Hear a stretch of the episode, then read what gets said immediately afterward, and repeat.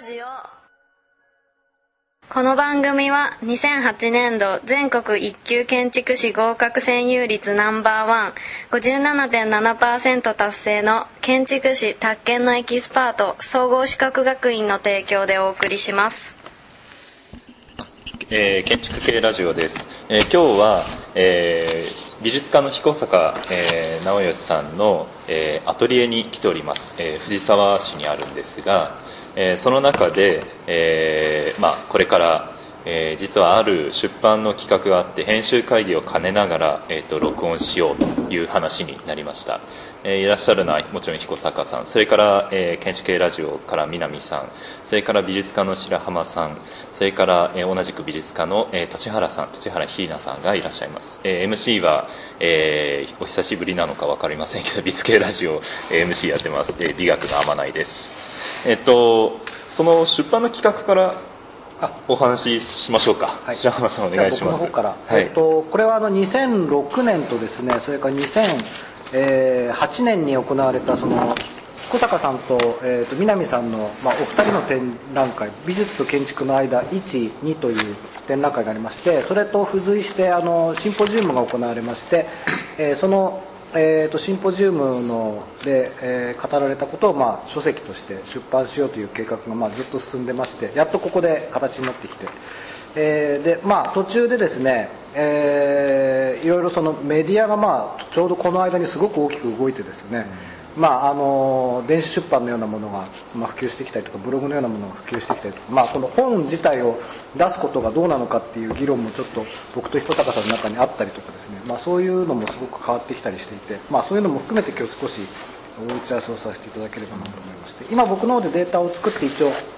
ゲラーみたいなレイアウトができてるんですけれども、まあ、これをこれから本にしていくという段段階になってます。そのお話を文字起こしなさったのも白浜さん。あこれはあの文字起こしはまた別な方がししてくださってます。でその一応その B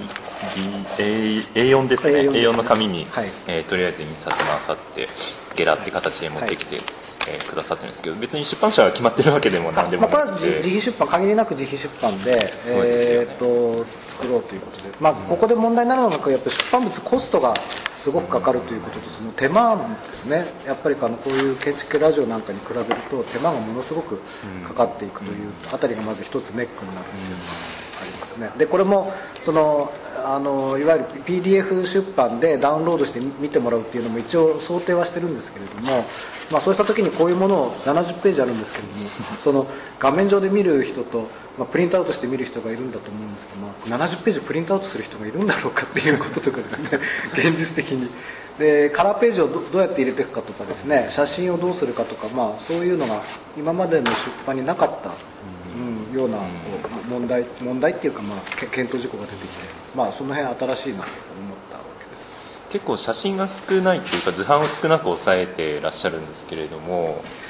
あこれはですね、あのもちろん画面で見るだけだったらもっと画像を入れた方がいいだろうっていうのは、まあ、前にもお話があってでただ印刷の場合どうしてもあのカラー図版そんなに入れられないっていうのもありますし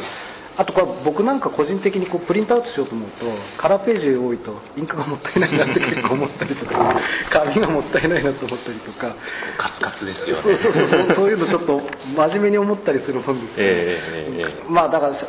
まあ、実際でもこう読み物としたらもっと写真入んないと辛いよなっていう感じは実際あるんですでこれシンポジウム自体もそのパワーポイントで画像を見せながらなので、まあ、こう文章だけ読んでもなかなかわからないところが結構あるなと、まあ、今日電車の中で読みながら、まあ、それも実際思ったんですけど。彦坂さんはその写作品なんかがあんまり載ってないで結構文字ばっかりで本が続いてますけどこういう本を出す出せるのかっていうことについては何かお考えあります？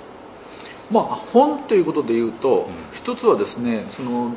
例えば私ずいぶん長い文章を書くのでそうするとかなり、えー、ずいぶん前からですけど攻撃されてその長いものなんて今読む人だっていないんだから今読む人限界っていうのは写真週刊誌のあのなんていうの写真って言ってもなんていうんですかフォーカスかな？とにかくあればフォーカス。フライデー。アイラとか。うん。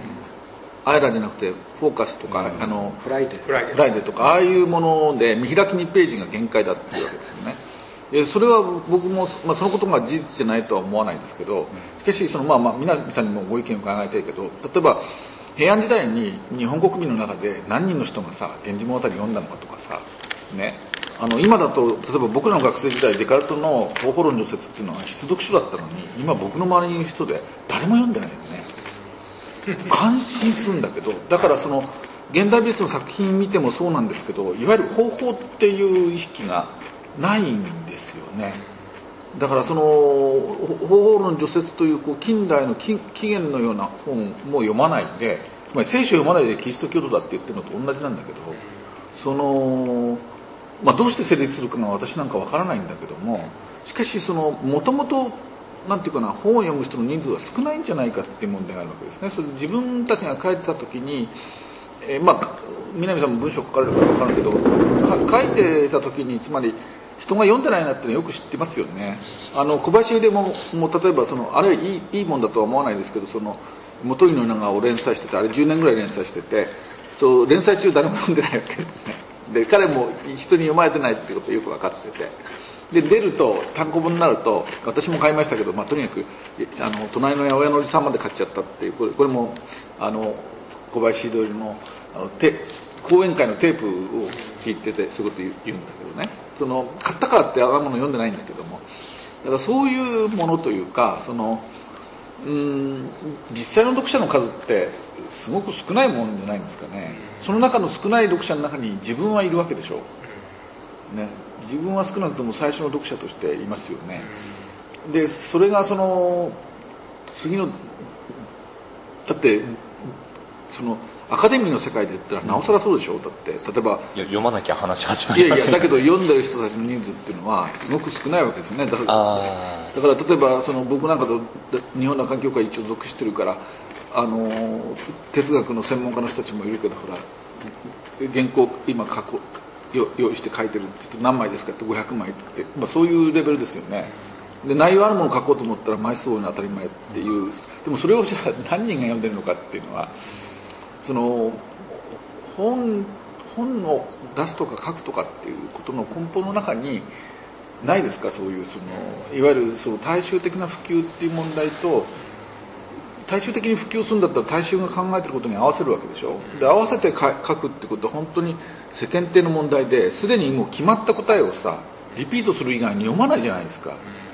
冬は寒くて雪が降ってさ寒くて白い雪は白いですねって話しか読まなくてさ、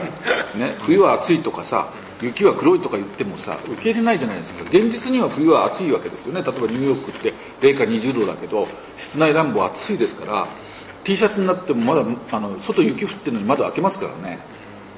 実際冬は暑いわけですよ。で雪だってさ雪降ってくるの空空を見上げるとさ黒く見えますよねだから決してさ視覚っていうのはそんなに自明にさ雪は白くて冬は暑い寒いっていうふうにこう決まってるわけではないわけだから、うん、でもそういうことをつまり大衆レベルで言えばっていうかさみみんなその赤信号みんなで渡れば怖くないって言えばさみんなが信じることね。以外は意味がないわけでしょ一切。でそれ以外のものは読みたくないわけでしょ。聞きたくもないわけでしょ。でそういう人たちに向けて書くってことをしちゃいけないとは言わないけど違うこともあるじゃないですか。でその時にだから読者の問題って結構まあ私なんかから言うとやっぱり深刻だっていうかねそのそれをどういうふうにつつなげるのかってことを考えないとそのまあ本というものも、うんまあ、定義のしようがないっていうかね。南さんなんかはトラバースとか誰に向けて書いたっていうことを。言えますか？いや今のね、その彦坂さんの話っていうのは非常にこう、まあ、重要な問題をね、提起されてるなっていうふうに思うんですけど確かに通常のその伝統的なね例えば書き手と読み手とそれから出版っていう形態を考えた場合には、まあ、一番最初の読者っていうのは、まあ、作者ですよ。自分ですよ書き手。でそれからまあその次の読者ってね編集者だったわけですよね、あそうね。編集者、編集者が介在して、うん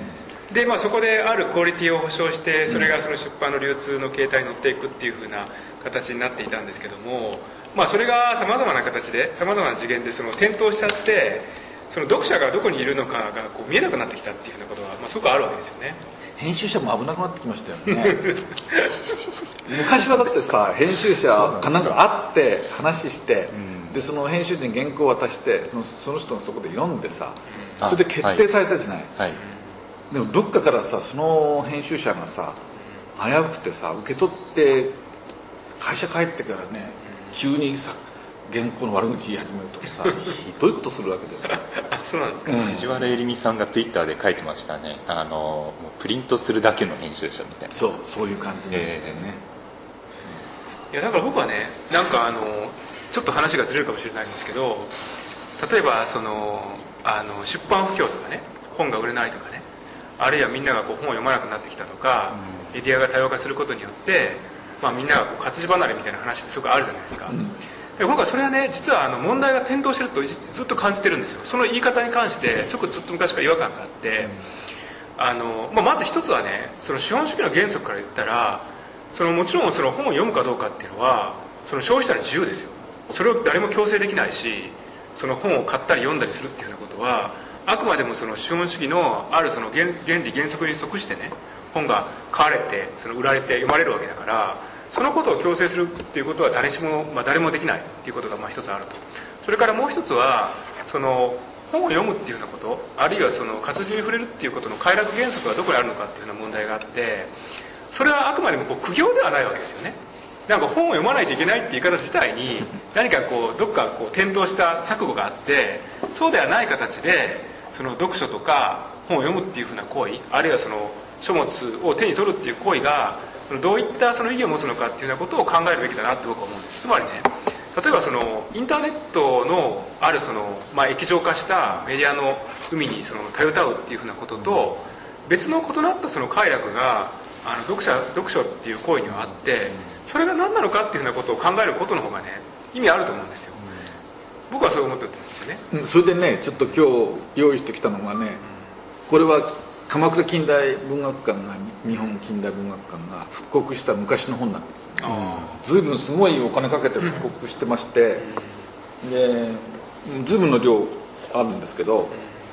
例えば一番分かりやすいところでこの、えーと、竹下夢二のですね「日本童謡集」という本で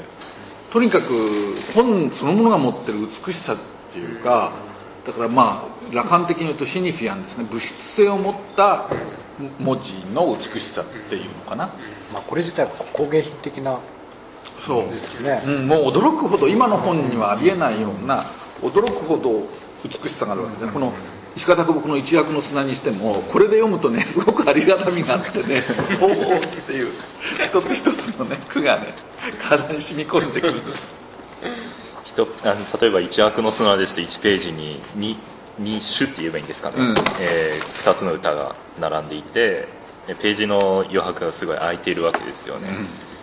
これはあの第1期第2期って結構シリーズもので出してますよね。近代文学館が確か、出してでこれがですね本棚1杯で半分まあ1杯はちょっと大げさなんですけど 8, 8割ぐらいがの分の本を、ええ、ゴミ捨て場で拾ってきたんです。あそうなんですか？これ全部ゴミ捨て場で拾ってきた。本当に？あこれはでも貴重なね、ということは誰かがこういう初版本のその復刻版っていうのはもういらないって思ったわけですよ、ね、いや多分誰かが死んでそれでただそこの場所を整理しなきゃいけなくて、はいはい、こんなものをつまり捨てるもんじゃないわけですよね。だってどどこにどこに持ち込んだってねたとえブックオフだってそこそこのお金になるこれは相当高くつきますね、うん、それをね私は全部ただで拾ってさらに美術全集もありまして。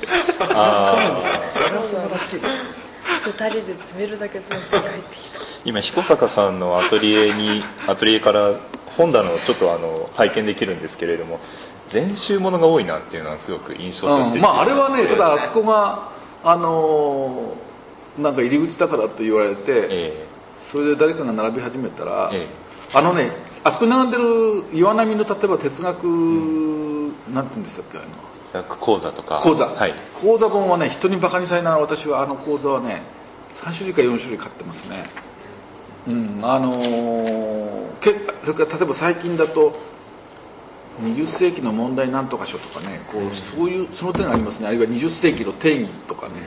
ああいうのはバサッといくってところがありますね。だからよくも悪くもその私の知的態度とか知識とかっていうのはあの百科全書派的というかですね、うん、全体性の何か欲望がまずあって。そう広く浅くできるだけ広く見ようっていうの。あのどうしてもね私は日本の敗戦直後にこう受精して生まれてきたからね。そのみんなが信じるものに対して不信感が強いんですよね。ただ日本とアメリカのあの時の軍事力の差っていうのは3000倍ありますからね。3000倍のところにね戦争を挑んでいくっていうねそういうこう世間体というかこう信じ方みたいなものに対する不信感なんですよね。だからとにかく8割の人の意見は一致してる場合には間違いであるっていうこう単純明快なその拒否拒否性がありまして、だからさっきの本の話もそうですけどうん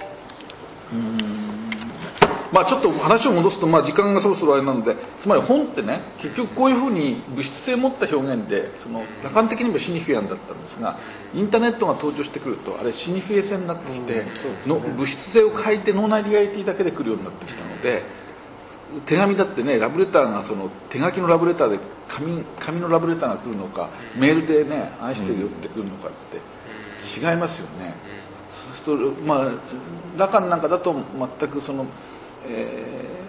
ー、シニフィアンつまり物質性を持っているものでしか意味意味が立ち上がってこないというわけですよね。だからそのだけどメールってこうその人が考えてることストレートにきますよね。そうですね。ね、うん、なんかその一心転心というかさ。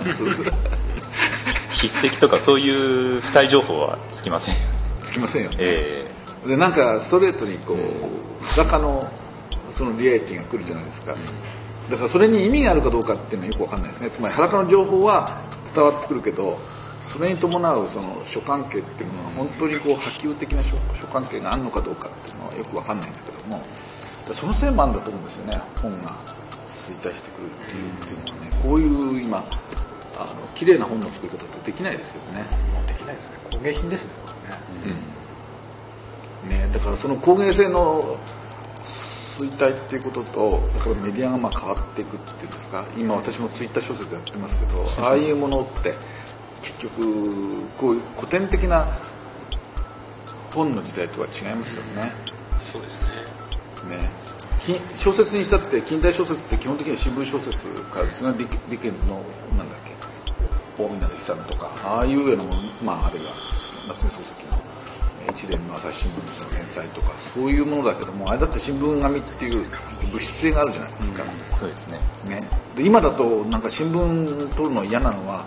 取るとあのゴミを捨てるのが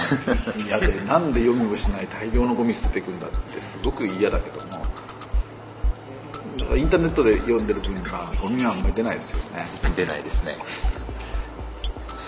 じゃあこの本どうしましょうかね。というところで 一旦切りましょう。はい